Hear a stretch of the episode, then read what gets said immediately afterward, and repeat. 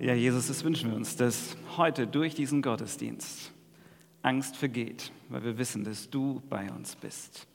Danke, dass du hier bist. Wir bitten dich jetzt, dass du zu uns sprichst. Amen. Nehmt bitte Platz. Gottesdienst in Corona-Zeiten ist manchmal gar nicht so leicht. Ähm, wir haben zum Beispiel hatten wir diese Woche die Herausforderung, dass äh, die Band, die heute eigentlich hätte spielen sollen, ein Teil davon plötzlich in Quarantäne musste, weil sie in Kontakt mit jemand gekommen waren, der äh, positiv war. Und genau, dann muss man ganz schnell umdisponieren. Ich finde, äh, ihr könntet mal einen kleinen oder großen Applaus für Julia und Katrin geben. Die ähm, direkt ein sehr, sehr schön. Christian hat es gesagt, Teil 3 unserer Nachfolgeserie heute. Und die letzten beiden Wochen haben Rabea und ich, wir haben die beiden Predigt gemacht, haben wir so mitten mit euch geschaut, ey, was, was heißt das Nachfolge? Wir haben gesehen, Jesus lädt jeden Einzelnen ein, ihm nachzufolgen. Und das war in der ersten Woche. In der letzten Woche ging es darum, ähm, dass wir zu Menschenfischern werden sollen was ein bisschen ein komischer Begriff ist. Ähm, wir sollen Menschenfischer werden, aber nicht Menschen in klebrige, hagelige Netze verstricken und sie, damit sie dann als Forelle Müllerin Art enden, sondern eigentlich sollen wir sie lebendig machen. Das steht da eigentlich. Das Netz soll ein Netz sein, das Leben spendet, das Sicherheit gibt. So hat es Rabea formuliert, weil dieses Netz gewoben ist aus den Seilen von Liebe und Gnade und Barmherzigkeit. Also, Jesus sagt, folgt mir nach folgt mir nach, ganz egal, ob ihr glaubt oder nicht. Ganz egal, ob ihr sagt, ich bin ein Sünder oder ich bin ein Superheiliger, ist egal. Folgt mir nach. Ganz egal, ob ihr euch als religiös wahrnehmt oder nicht, folgt mir nach. Und Jesus will, dass wir in seinem Reich eine ganz aktive Rolle einnehmen. Und wenn ihr das so mitverfolgt habt, dann denkt man, ja, das klingt vielleicht schon alles ganz nett. Aber diese Frage muss erlaubt sein, warum eigentlich? Warum? Was habe ich davon? Warum sollte ich, warum solltest du diesem Jesus folgen? Ich meine, warum, warum solltet ihr, warum sollten wir in seinem Reich mitmachen? Uns das was kosten lassen? Warum sollten wir da Zeit und Geld und Energie und Nerven und was auch immer noch investieren? Warum eigentlich? Was habe ich davon? Was habe ich im Hier und Jetzt davon. Darum, heute, darum wird es heute gehen. Was habe ich davon? So, was verspricht mir Jesus eigentlich, wenn ich ihm folge? Und bevor wir da hingucken, kommen erst zwei Dinge, die er nicht verspricht. Das erste ist, Jesus hat nicht gesagt, folge mir nach, damit du in den Himmel kommst. Hat er nicht gesagt. Könnte man meinen, ähm, ja, also wenn ich nicht ganz doll diesem Jesus nachfolge, dann wird es nichts mal mit diesem Penthouse äh, im Himmel. Jesus hat interessanterweise gar nicht so viel über den Himmel gesprochen, wie man vermuten würde. Viel öfter, viel, viel öfter ging es um das, wovon Rabea letzte Woche hatte, äh, von dem Reich Gottes. Darum, darum ging es ihm viel öfter. Es gibt diese bekannte Geschichte von diesem Verbrecher, der mit Jesus gekreuzigt wurde und der so ungefähr zweieinhalb Minuten vor seinem Tod zu Jesus sagt, boah, ich habe es echt verbockt, ich habe in meinem Leben nichts gut gemacht, aber denk an mich, wenn du äh, ins Paradies kommst. Denk an mich.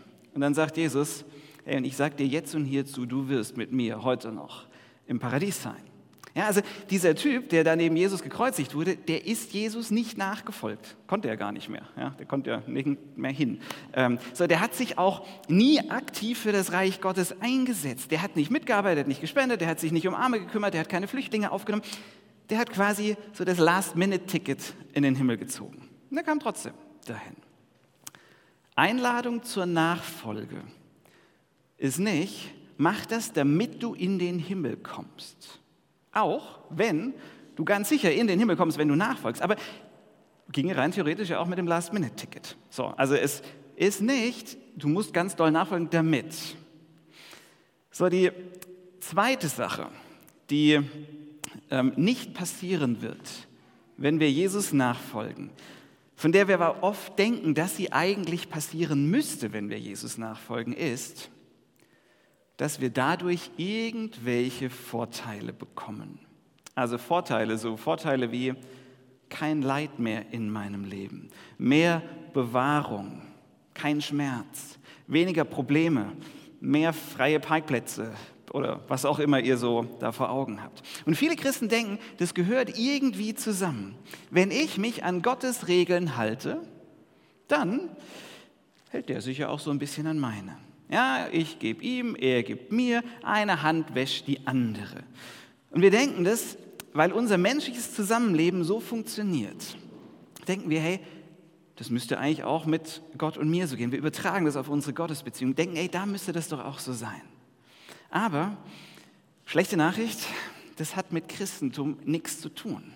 Das ist Magie, das ist magisches Denken. So ein bisschen an der Flasche reiben und dann, flupp, erscheint der Geist. Ja, ein bisschen die richtigen Gebete sprechen und zack, gelingt es dir. Du setzt dich ein bisschen für Gott ein und dann wird er sich doch wohl auch für deine Wünsche einsetzen.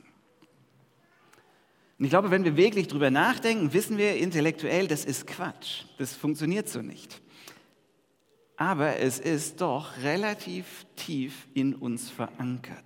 Ich habe dasselbe erlebt. Ein guter bekannter Freund von mir, ein Mentor, hat sich sein ganzes Leben lang für Gott eingesetzt. Und zwei Wochen nachdem er in Rente geht, kriegt er die Diagnose Krebs. Und mein erster Impuls war, hey Gott, das ist doch nicht fair. Guck mal, was der alles für dich gemacht hat. Jetzt könnt ihr ein bisschen genießen und jetzt das ist doch nicht fair. Das Dumme ist, das ist magisches Denken. Das hat nichts mit dem zu tun, was Jesus seinen Nachfolgern versprochen hat. Das werden wir gleich sehen. Das Problem an diesem magischen Denken ist, dass jede Form von Magie ab und zu funktioniert. Es funktioniert immer mal wieder. Ähm, eins meiner Lieblingsbeispiele ist, ich habe euch ein Bild mitgebracht und zwar könnt ihr auf Amazon kaufen. Das ist die heilige Sankt Josefs Statue für den sensationellen Preis von 5,96 Euro. Und diese heilige Sankt Josefs Statue, die bewirkt Folgendes. Die ist und ihr seht das hier, das ist großartig. Das sind 182 Sternebewertungen, viereinhalb Sterne. Es haben Hunderttausende gekauft. Diese heilige St. Josef-Statue, wenn man die kauft, was man damit macht, ist, wenn du dein Haus verkaufen willst, hast ein Haus, willst es verkaufen, dann kaufst du dir so eine Statue, verbuddelst die in deinem Vorgarten und dein Haus wird sich schneller verkaufen. Wird da beschrieben, funktioniert. So, also es funktioniert vor allem für den Verkäufer, weil der 5,96 Euro für eine Plastikfigur bekommt. Ähm, aber das Problem ist, wenn man sich die Kundenbewertung, googelt das heute Mittag mal, geht da mal drauf, wenn man sich die Kundenbewertung durchliest, ist sensationell. Unser Haus war noch gar nicht auf dem Markt und wir haben die Statue verbuddelt und zack hat sich's verkauft. Ihr Leute, also ich lese das und denke, hallo, du musst noch nicht mal ein Haus haben, du kannst es schon verkaufen heutzutage. Die reißen dir das alle unter den Händen weg. So, aber das Problem ist, das alles, was du sagst, funktioniert. Ich könnte jetzt sagen, wenn hier, sagen wir mal, 20 Leute wären, die einen anderen Job suchen ich könnte behaupten, Leute, damit ihr einen anderen Job findet, müsst ihr Folgendes tun. Ihr müsst morgens fünf Minuten mit Mundwasser gurgeln. Fünf Minuten und dabei sagen, ich bekomme einen Job. Und ich verspreche euch, es wird funktionieren. Und wenn 20 Leute von euch das versuchen würden, ich garantiere euch, und ihr macht das drei Wochen, einer von euch würde einen Job finden. Und er würde mir eine Mail schicken und sagen, Daniel, das ist unglaublich, das hat funktioniert. Und ich würde diese Mail hier vorlesen ähm, und es würden nochmal sagen, Mensch, das funktioniert tatsächlich. Und es würde und ich würde irgendwann reich und berühmt werden. Ja, also es würde funktionieren. Alle Magie funktioniert ab und zu. Das Ding ist nur, Jesus ist nicht gekommen, um unser Magier zu sein. Und er hat uns nicht versprochen, dass unsere Häuser zu Bestpreisen verkauft werden oder sonstige Benefits, sondern was anderes. Die letzten beiden Wochen haben wir eher bekannte Texte angeschaut. Heute geht es um einen eher unbekannten Text. Und zwar steht der in Matthäus Kapitel 10. Und wir sind in dieser Jesus-Bewegung gerade an folgender Stelle. Ja, Jesus hat so nach und nach seine, seine Jünger zusammenberufen und er sagt zu ihnen, hey Leute, ihr habt jetzt so ein bisschen gesehen, wie das alles funktioniert, wie ich das mache, so was ich so lehre und wie ich das mache mit dem Heilen und so. Und jetzt, jetzt seid ihr dran.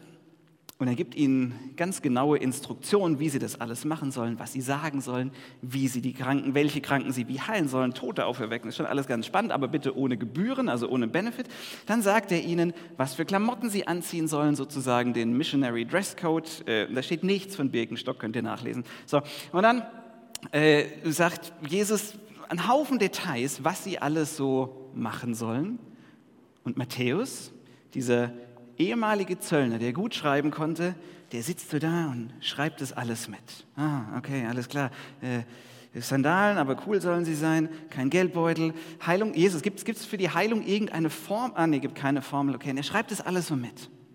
Und es klingt nach einem richtig schönen, fetten Abenteuer. Und alle Jünger, die sind heiß drauf, das endlich mal auszuprobieren. Und Simon Petrus, dieser Hitzkopf, der will schon wieder losrennen. Und dann sagt Jesus, Moment, Moment, Moment. Es gibt noch ein paar wichtige Infos für unterwegs. Hör mich bitte bis zu Ende an. Und dann sagt Jesus folgendes, Vers 16. Denkt daran, ich schicke euch wie Schafe mitten unter die Wölfe. Matthäus schreibt so, Moment, Jesus, das klingt jetzt irgendwie nicht mehr so cool. Das klingt fast schon ein bisschen gefährlich. Ich meine, wo auch immer wir bislang hingekommen sind, die Begeisterung war riesengroß, die Massen sind herbeigeschwommen, wir hatten echten Lauf. Aber Schafe, Wölfe, mm, das ist irgendwie nicht mehr so angenehm, weil Wölfe fressen Schafe. Manchmal reißen Wölfe ganze Schafherden. Jesus, äh, siehst du irgendwie Unheil auf uns zukommen? Jesus sagt, ja. Ja, genau das wird passieren. Und dann macht er weiter und sagt, seid klug wie Schlangen, aber frei von Hinterlist wie Tauben. Nehmt euch in Acht vor den Menschen, denn sie werden euch vor die Gerichte zerren und euch in ihren Synagogen auspeitschen. Äh, Moment, Jesus, Moment. Du meinst, das könnte eventuell passieren? So rein theoretisch. Worauf Jesus gesagt hat, ich muss euch leider mitteilen, das wird den meisten von euch passieren. Aber, aber Jesus, ähm, auspeitschen ist echt unangenehm. Das tut weh. Das merkst du auch am nächsten Tag noch, wenn du dich hinsetzt und wenn du den nächsten Tag erlebst, weil du kannst auch dran sterben. Und Jesus sitzt bei seinen zwölf Jüngern und sagt, hm, das kann passieren. Manchen von euch wird das passieren. Und ja, wir sind jetzt gerade super populär und beliebt, aber das wird nicht immer so bleiben. Und er macht weiter und sagt, weil ihr zu mir gehört, werdet ihr vom Machthabern und Königen verhört werden. Dort werdet ihr meine Botschaft bezeugen, damit alle Völker von mir erfahren. Weil ihr zu mir gehört, weil ihr mir nachfolgt, wird euch das nicht nur Lob und Ehre einbringen, sondern auch jede Menge anderes. Vom Machthabern und Königen werdet ihr euch verantworten müssen. Ihr werdet dort meine Zeugen sein, und so wird die ganze Welt von mir erfahren. Ich weiß nicht, wie euch das geht, wenn ihr das hört. Es klingt jetzt nicht so super attraktiv, dieser Einladung von Jesus zu folgen, ihm, also darauf positiv zu reagieren, ihm nachzufolgen. Ich meine, wir stellen uns ja heute die Frage, was haben wir davon? Was springt für uns dabei raus? Und das, was Jesus bislang so erzählt, klingt eher so danach, okay, nee, sorry, ich äh, mach's doch ohne. Es ist, klingt nicht so gut. Aber wir sind hier noch nicht ganz zu Ende. Ähm, bleibt noch kurz mit dran. Jesus macht weiter. Es wird leider nicht viel besser, ähm, aber bleibt trotzdem dran. Jesus sagt, wenn sie euch vor Gericht bringen, dann sorgt euch nicht darum, was ihr sagen oder wie ihr euch verteidigen sollt. Und Matthäus, der schreibt das alles mit. Moment, Jesus, du meinst also, wir sollen vorbereitet sein, falls wir vor Gericht kommen. Jesus sagt, nee, hätte ich falsch gemeint, hätte ich falsch gesagt. Da steht wortwörtlich wenn. Also, das Chance ist groß. Es wird passieren. Aber, aber also sorgt euch nicht darum, was ihr sagen sollt. Jesus, ganz ehrlich, unsere kleinste Sorge bei diesem Satz ist, was wir sagen sollen. Unsere Sorge ist, dass wir verhaftet werden. Und dann sagt er weiter, sorgt euch nicht, denn zur rechten Zeit wird Gott euch das rechte Wort geben. Hey Jesus, wir wollen von Gott keine richtigen Wörter bekommen. Wir wollen nicht verhaftet werden. Er macht weiter. Nicht ihr werdet es sein, die Rede und Antwort stehen, sondern der Geist eures Vaters im Himmel wird in dieser Situation durch euch sprechen.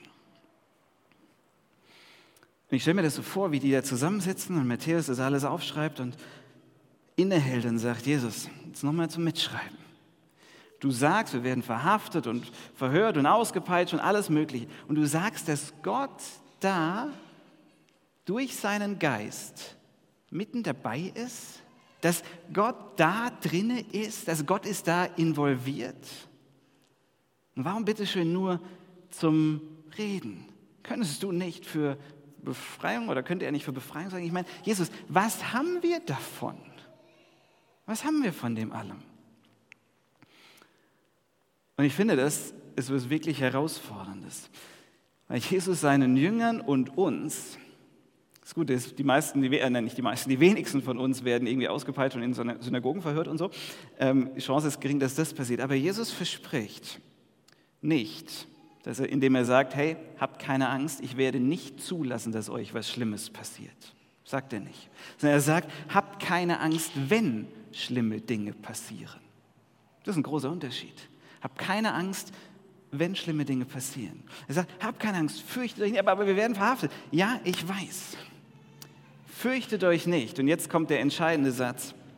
Fürchtet nicht, euch nicht vor denen, die den Leib töten, die Seele aber nicht zu töten vermögen. Fürchtet aber vielmehr den, der sowohl Seele als auch Leib zu verderben vermag in der Hölle.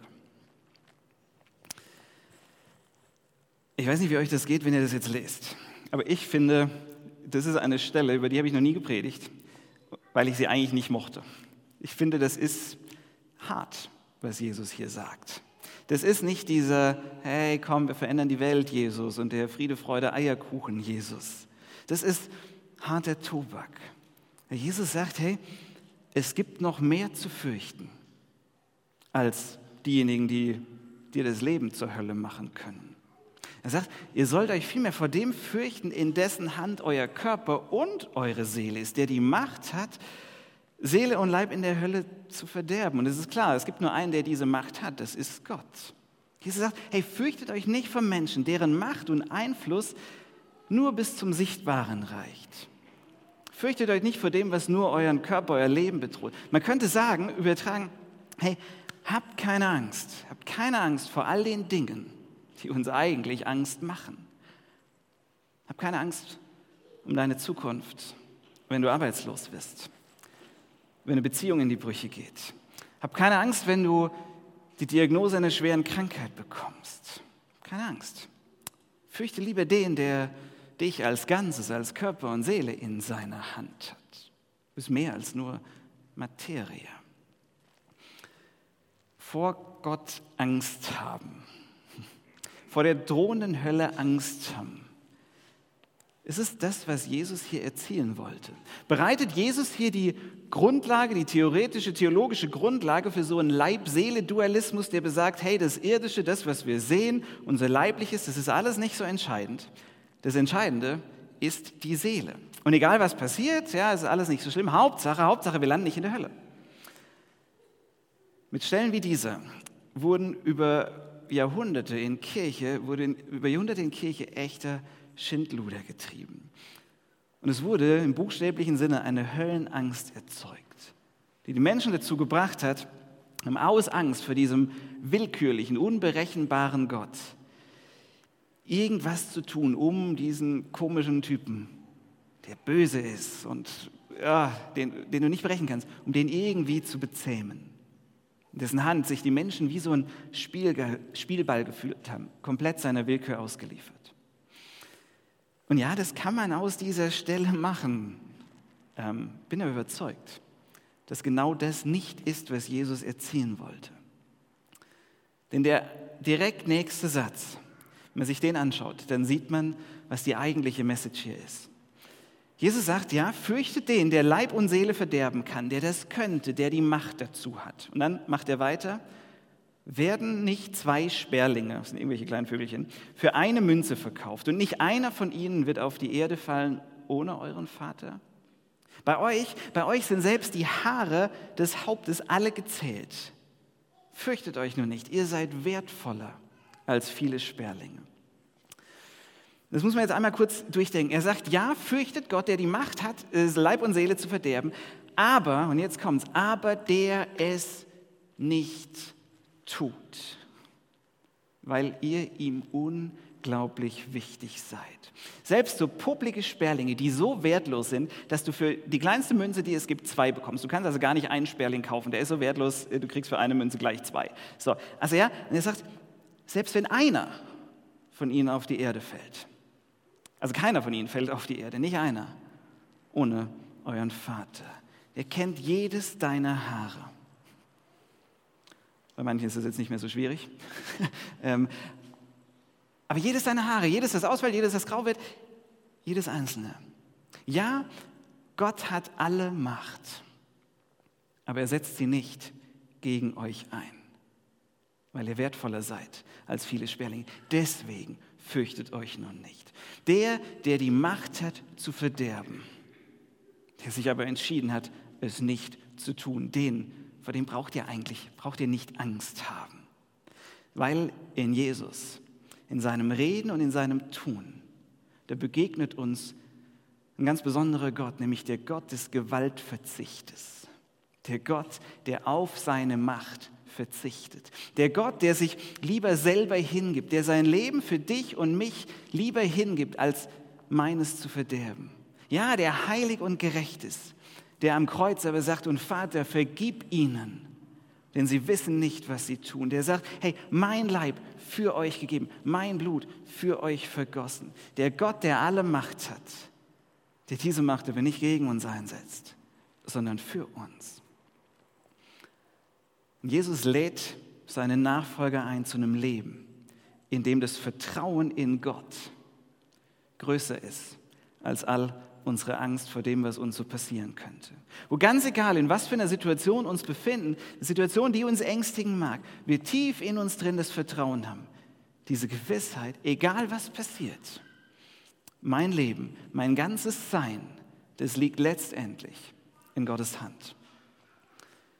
Und es fällt uns, ich glaube, euch geht es, ich vermute ähnlich wie mir, das fällt mir, es fällt uns so wahnsinnig schwer, das zu glauben, das irgendwie wahrzunehmen, zu, weil wir so krass darauf fixiert sind, was im Hier und Jetzt ist, auf die Dinge, die wir sehen. Das, was halt so vor Augen ist. Und Jesus, der lädt ein, dieses große Ganze in den Blick zu nehmen, dass wir viel mehr sind als Materie, dass wir viel mehr sind als die paar Jahre, wie viele auch immer es sein mögen, die wir hier auf der Erde leben, sondern dass du und ich, dass wir für eine ganze Ewigkeit geschaffen sind. Und ich finde das großartig, dass das bei Jesus nicht zu einer Verneinung oder zu einer Verleugnung von diesseitigen Bedürfnissen führt. Das ist nicht so, dass, dass er sagt, ja, das hier ist alles unwichtig. Ähm, tut er nicht. Aber er bringt es so in die, in die richtige Balance, gibt dem Ganzen den richtigen Stellenwert. In der Bergpredigt, da sagt Jesus seinen Jüngern, hey, wisst ihr was, sorgt euch nicht um das, was ihr esst und trinkt, sorgt euch nicht um euren Körper, sorgt euch nicht um eure Klamotten, sorgt euch nicht um euer Leben. Aber nicht, weil die Dinge unwichtig wären, sondern, Leute, ihr, hat sich schon mal irgendwas durch Sorgen machen verändert? Hat sich schon mal in irgendeiner Situation was durch Angst haben verändert? Nee. Es bringt nichts. Angst und Sorgen, die lähmen dich nur. Die führen dazu, dass du vielleicht dumme Kurzschlussreaktionen machst. Und Jesus sagt, sorgt euch nicht. Warum? Denn euer himmlischer Vater weiß doch, dass ihr all das braucht. Der weiß das. Egal was ist, ihr braucht euch nicht zu sorgen. Was verspricht Jesus seinen Jüngern, seinen, den Leuten, die ihm nachfolgen? Ein Leben, in dem Angst und Sorge nicht das letzte Wort haben. Darum geht's. Das ist ein Versprechen, das ist ein Lohn, das ist eine, eine Sache, die wir davon haben, Jesus, wenn wir Jesus nachfolgen. Ein Leben, in dem Angst und Sorge nicht das letzte Wort haben. Und ich weiß, und ich weiß, dass das utopisch klingt. Aber laut Jesus ist es möglich, einen Glaube zu bekommen, ein Vertrauen in Gott zu bekommen, das unsere Ängste übersteigt. Jesus fährt eines Tages mit seinen Jüngern äh, in einem Boot auf den See Genezareth. Und dieser See ist geografisch ein bisschen besonders, da kommt es immer mal wieder zu Stürmen. Äh, es kommt ein riesenfetter Sturm auf. Jesus liegt hinten drin im Boot auf einem Kissen, wird da so schön beschrieben, und pennt.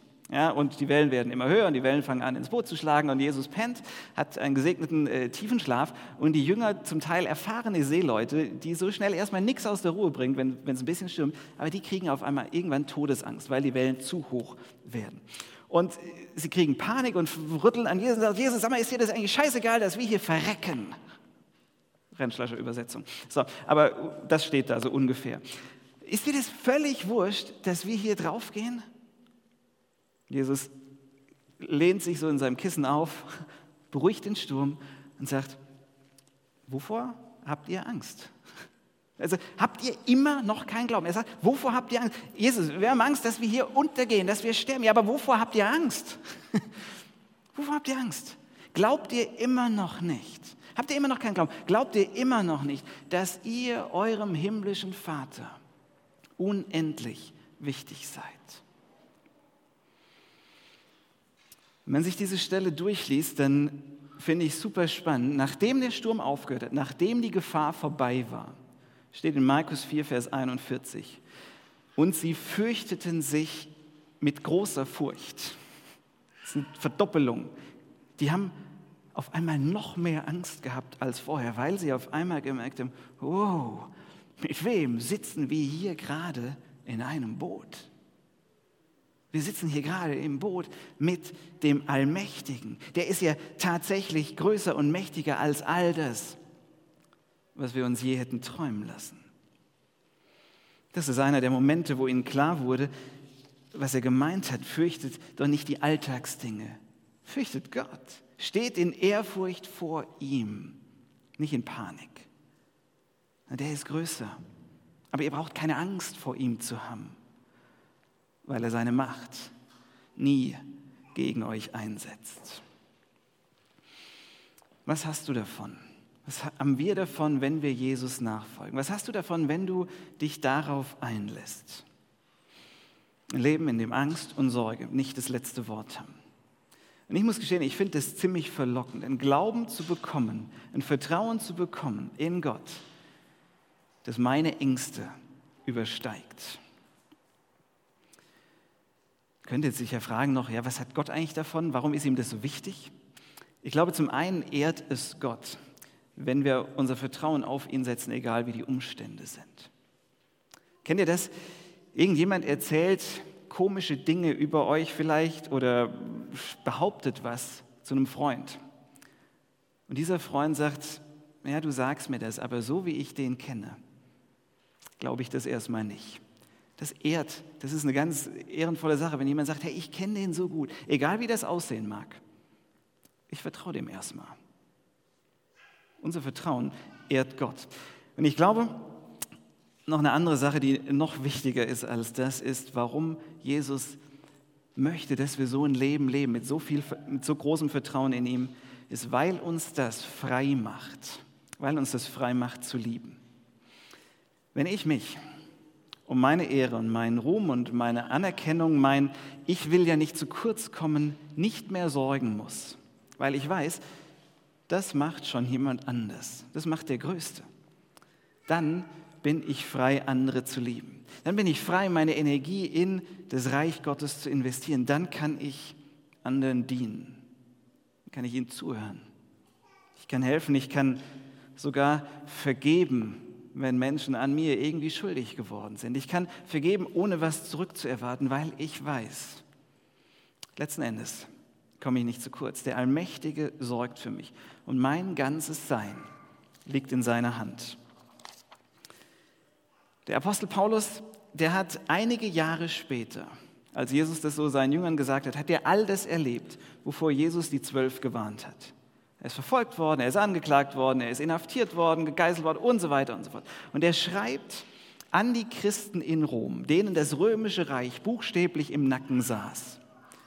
Er schreibt in Römer 8, Vers 28, wir wissen aber, wir wissen, dass denen, die Gott lieben, alle Dinge zum Guten mitwirken. Da steht, wir wissen, nicht wir hoffen. Er sagt nicht, ich, ich glaube, ich vermute, ich hätte gerne, dass das so ist. Er sagt, nein, wir wissen das.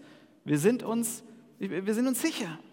Wir wissen, dass uns alles zum Guten dienen muss und dass nichts, was uns in die Quere kommt, uns ernsthaft in Gefahr bringt.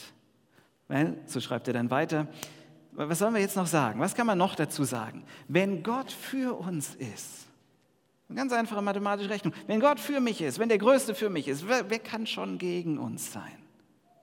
Was soll passieren? Was also könnte uns von Christus und seiner Liebe trennen? Leiden und Angst vielleicht? Verfolgung, Hunger, Armut, Gefahr oder gewaltsamer Tod?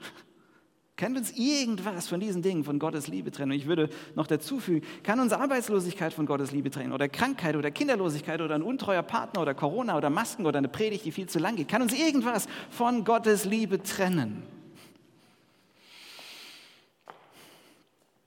Nichts, nichts, aber auch gar nichts, sagt Paulus, kann uns trennen von Christus und seiner Liebe. Paulus sagt, das ist hundertprozentig. Und es klingt alles vielleicht ganz nett und schön, wenn man nicht drin steckt, wenn man selbst gerade nicht am Leiden ist. Und ich bin ganz offen und ehrlich mit euch, das klingt auch für mich sehr weit weg von dem, wie ich mich oft fühle. Weil da kommt irgendwas und das muss noch nicht mal eine Mörder-Riesenkatastrophe sein, da kommt was Kleines um die Ecke. Und was passiert in mir? Da kommt Angst. Da kommt Angst hoch. Dann kommen Sorgen hoch um mich und all die Dinge, die mir wichtig sind, mein Ansehen, mein Erfolg, meine Sicherheit, meine Kinder, meine Rente, was auch immer. Diese Art von Glauben, von der ich die ganze Zeit hier rede, diese Art von Vertrauen, von Glauben, die, der unsere Ängste und Sorgen übersteigt, den habe ich ganz oft nicht. Und genau das ist der Grund. Genau das ist der Grund, warum Jesus nie sagt, weißt du was, unterschreib hier, ich gehöre zu dir und damit ist die ganze Sache erledigt. Das ist kein einmaliges Ding, sondern Jesus lädt uns ein, ihm zu folgen. Jeden Tag ein Schrittchen, ein Schrittchen mehr.